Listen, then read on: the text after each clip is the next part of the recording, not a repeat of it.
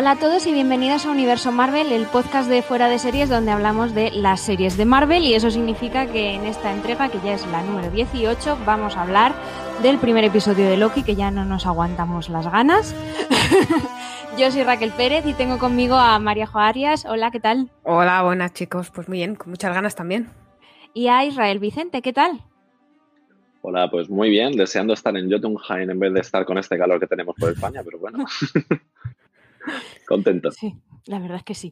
Nos metemos en harina porque en cualquier caso a lo que venimos aquí hoy es a analizar hasta el último detallito y buscarle las vueltas al primer episodio de Loki que se estrenó el miércoles en Disney Plus y a partir de aquí vamos a soltar spoilers con el mismo cargo de conciencia que le provoca a Loki intentar conquistar Asgard, es decir, ninguno.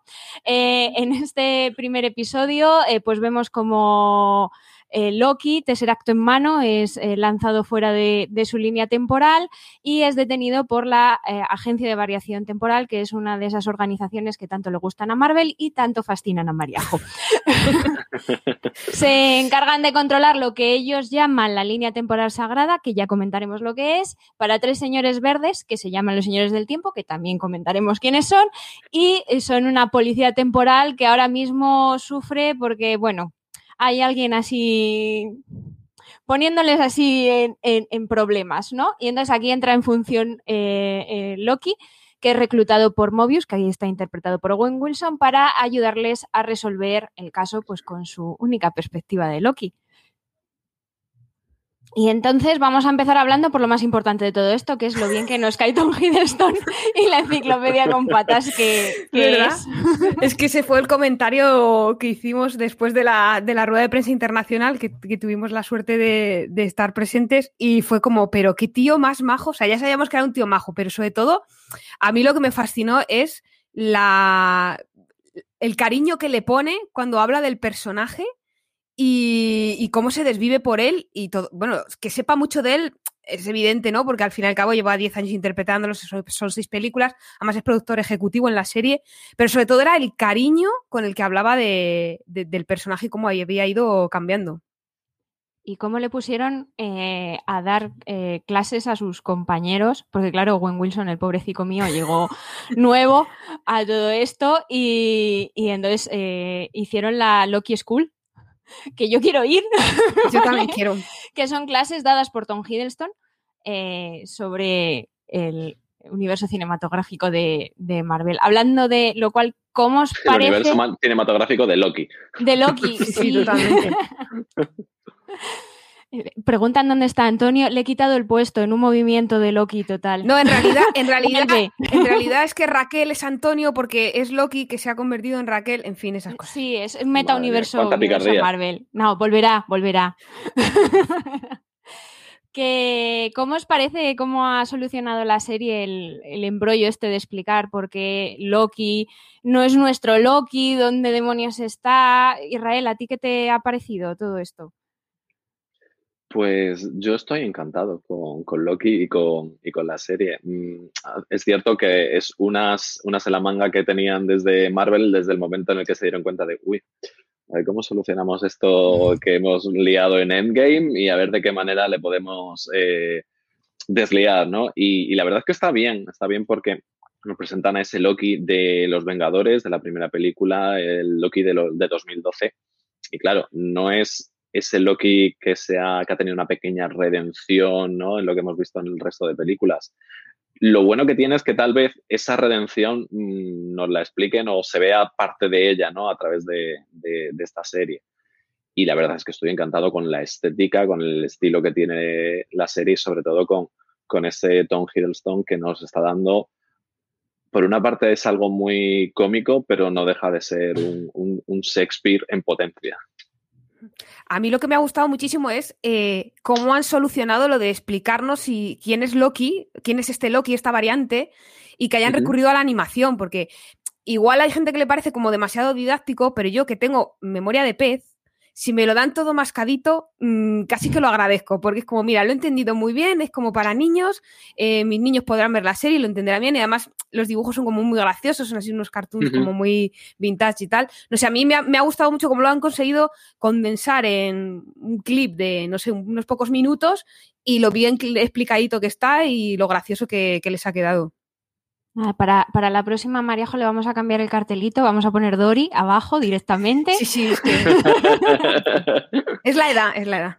Sí, es, es, verdad que hay mucha gente que se, se ha, bueno, mucha, hay algunos por ahí que sí. se han quejado de, de que explicaba eh, demasiadas cosas la serie, pero hombre, la verdad es que tenían que establecer un, un juego, o sea, si no la... un, tablero bastante considerable y yo creo si no que lo han salvado bien nos, nos, quejaríamos de que no lo han explicado bien y no está bien explicado.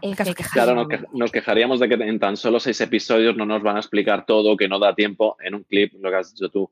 En dos, tres minutos bien. está todo explicado, bien resumidito y además es que deja tantas cosas para poder hablar de ello en el, en el UCM además, porque mm, todo lo de Nexus. no nos adelantemos. le quema, le quema las manos. Le quema, me quema, me bueno, quema esto. Vamos avanzando para que Israel no, no sufra. Eh... No, no, le pegue fuego yo a esto.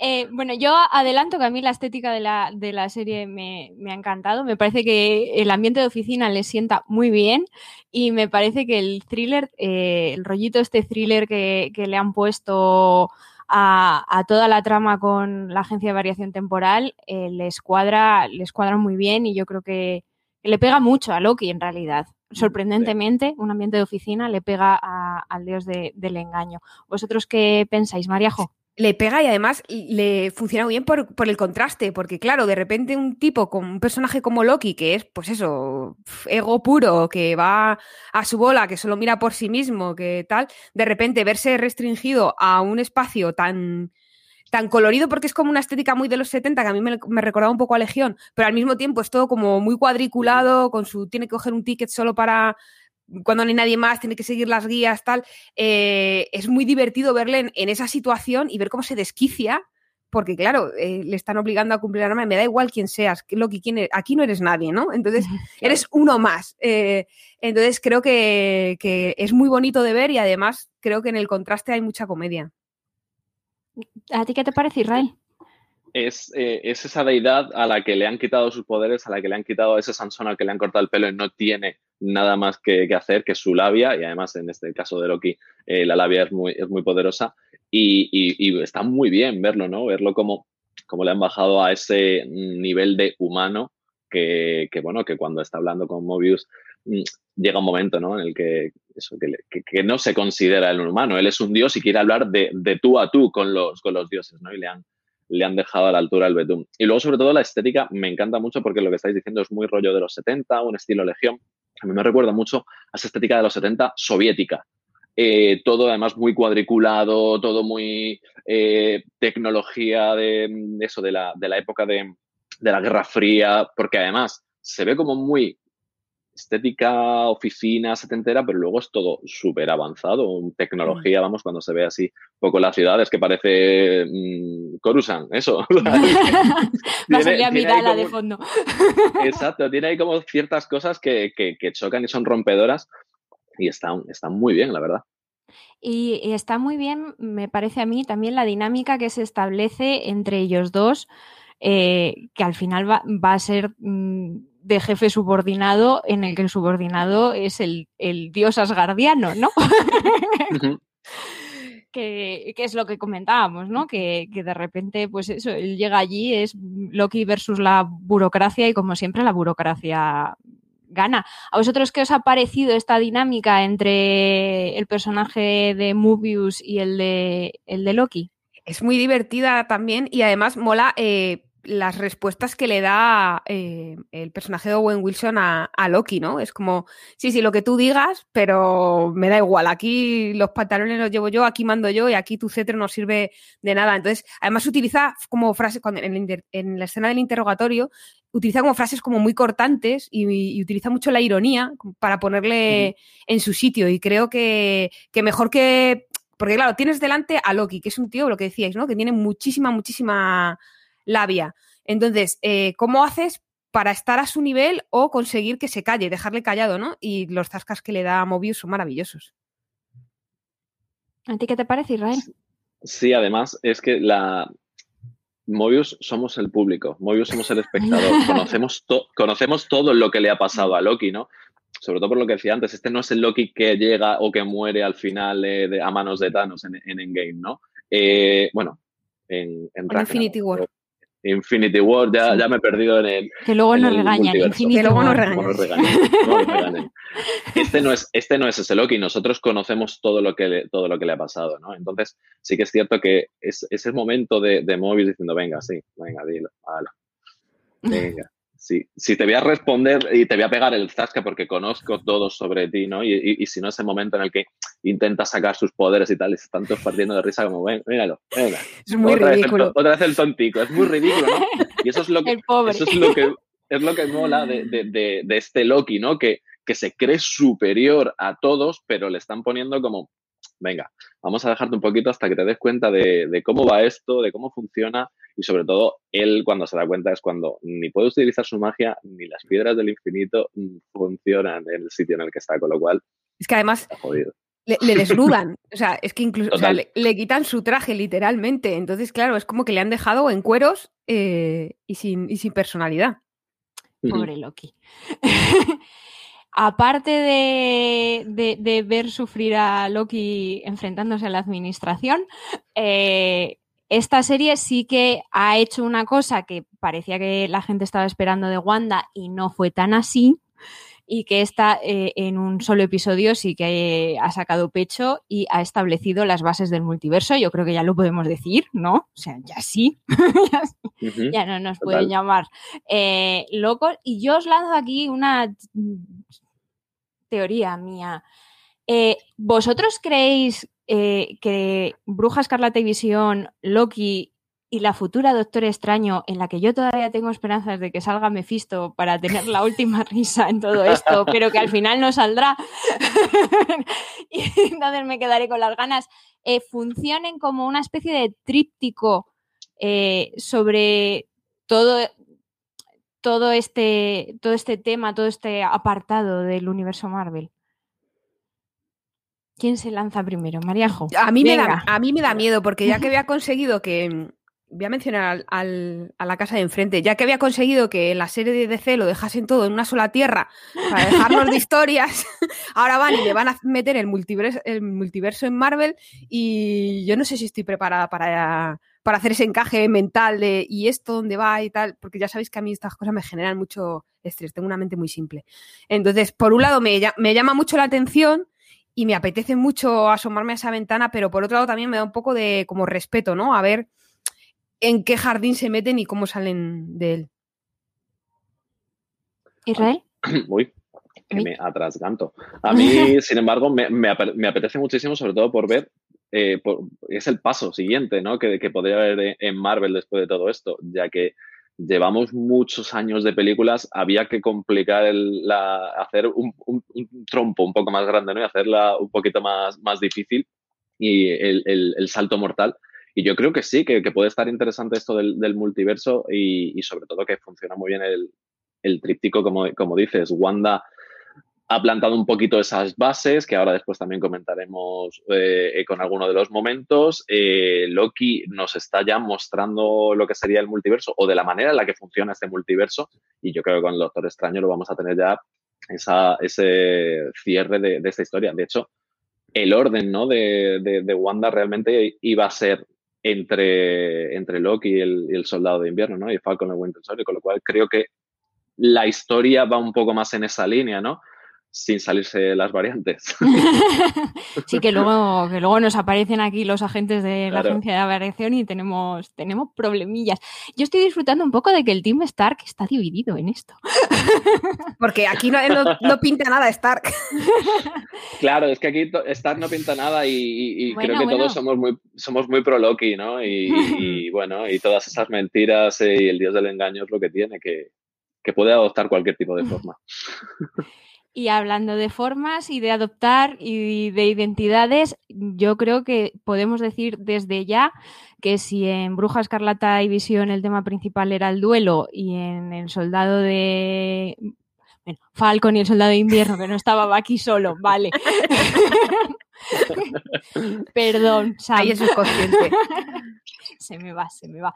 Eh, trataba los temas de cómo se trata a los veteranos y del estrés postraumático. Yo creo que aquí sí que podemos decir que el tema principal es, es la identidad ¿no? y el, libre albedrío y hasta qué punto tenemos libre albedrío, porque si hay tres señores que deciden qué decisiones son las que están destinadas a que tomemos, no sé hasta qué punto tenemos libre albedrío, algo que no le sienta muy bien eh, a Loki. Sí, además es que la cuestión de, la identidad y de la búsqueda de identidad y de la reinvención del personaje eh, desde dentro, desde la serie, yo creo que es el gran tema de, de, Loki como, como, serie. Además es que todo el primer episodio está encaminado a eso, es decir, le han sacado de, de su ámbito. No están Asgard, no están los Vengadores, no está Thor, eh, no es el Loki que ya se había redimido de alguna manera y que está en nuestro recuerdo, que ahora tenemos que volver a recordarle cómo era en las primeras películas. Y luego eso le quitan sus poderes, le quitan su el traje, como decíamos antes, le ponen un, uniforme kaki que es mm, feo, no lo siguiente. Entonces, le sacan de su ambiente, le dicen que. ese pelo. Claro, ese pelo. eso sí que es un crimen. Eso sí que es un crimen. Le dicen que no es nadie, que es una variante que hay que eliminar, ¿no? Es decir, es totalmente prescindible, te, te volatilizamos aquí y tal. Entonces, creo que le ponen delante de, su cara todo, toda esa línea temporal que debería haber cumplido y ve cómo muere, ¿no? Entonces, yo creo que, que, es la identidad, la búsqueda del mismo, tiene que reinventarse y buscarse un nuevo lugar en esa oficina extraña en la que yo no sé si le han reclutado o le han secuestrado más bien. Medio, medio.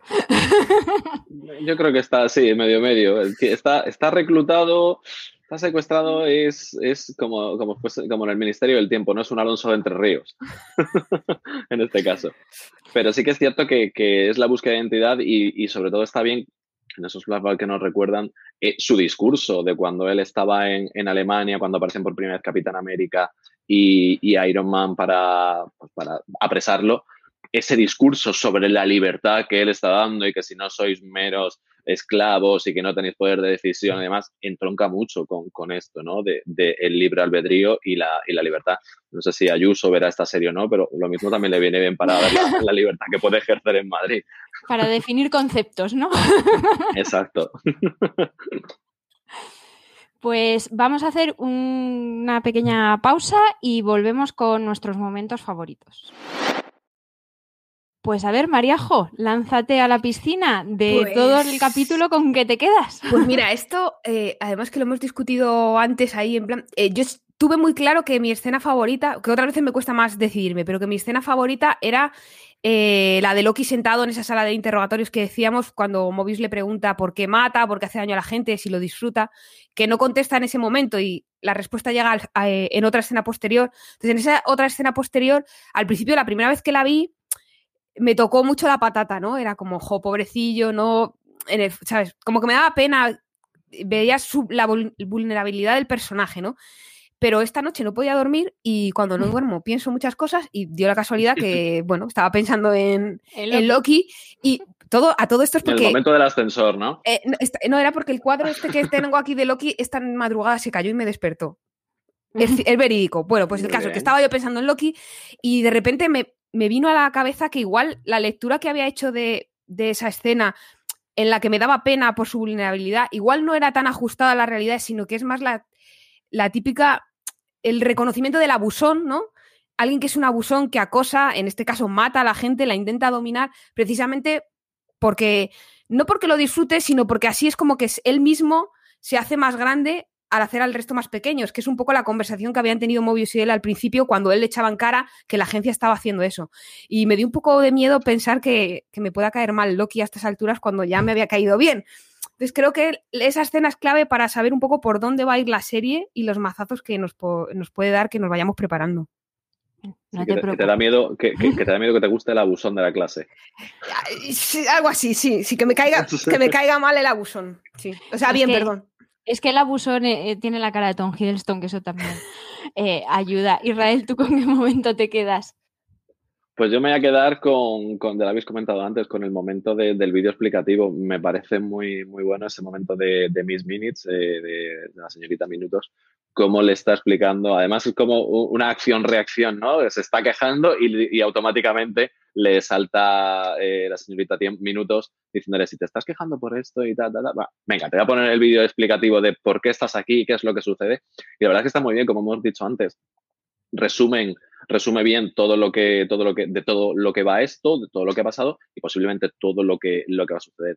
además, ese estilo de, dibujos tan retro, tan clásico, me retrotrae un poco a esos primeros dibujos que, yo que sé, que veíamos hace, hace bastante tiempo de, de, los, de los superhéroes.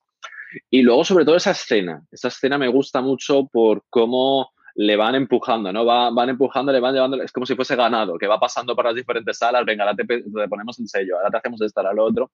Y ese momento en el que tiene al otro actor para hacerla como te va a pasar esto, si no lo haces te vas esto y, ese momento se guarda él el ticket y tal, y cuando lo busca es como muy humor eh, corporal, él haciendo mucho histrionismo al estilo de Jim Carrey, porque al final ese rollo histriónico que tiene Loki es muy el humor de Jim Carrey, o por lo menos así lo, veo yo.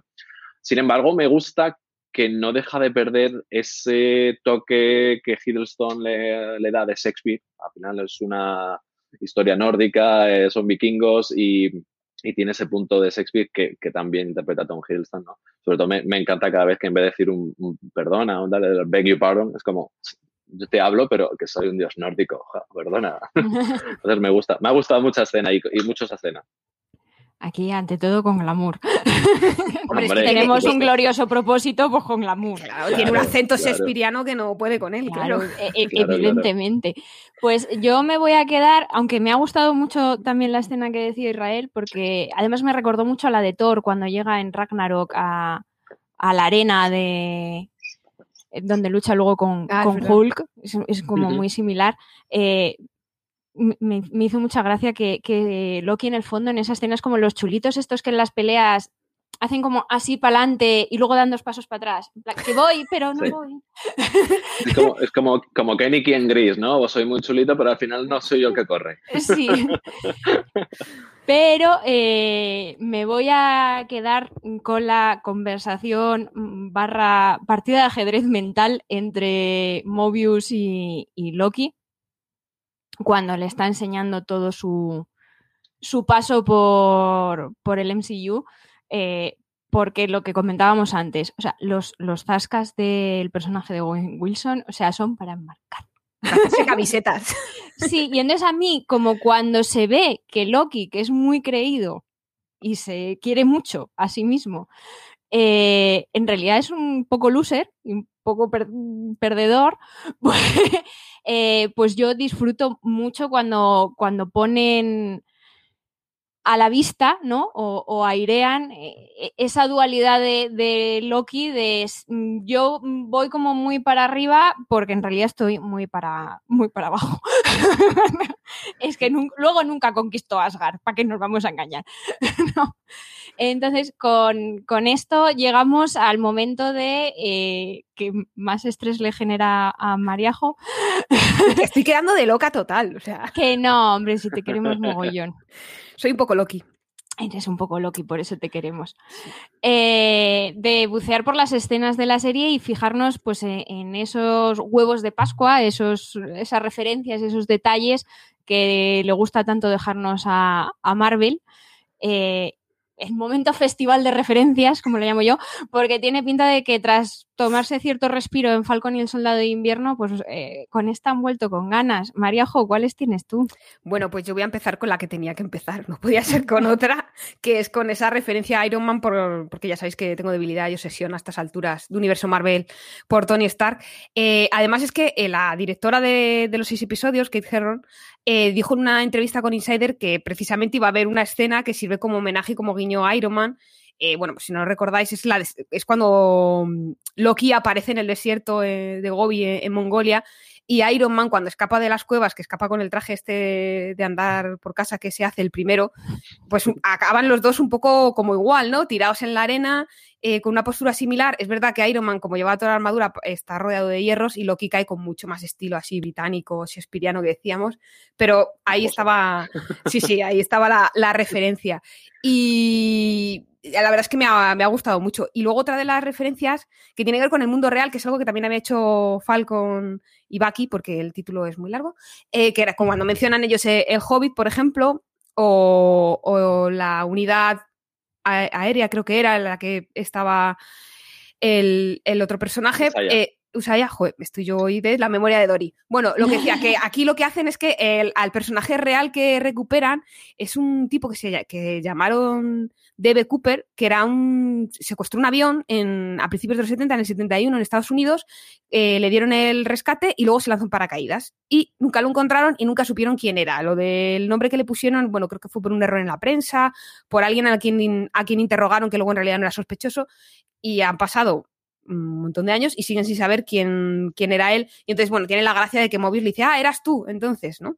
Y la escena también es como muy, es muy, muy rollo, atrápame si puedes ahí con, con DiCaprio, sí. es, muy, es, muy, graciosa.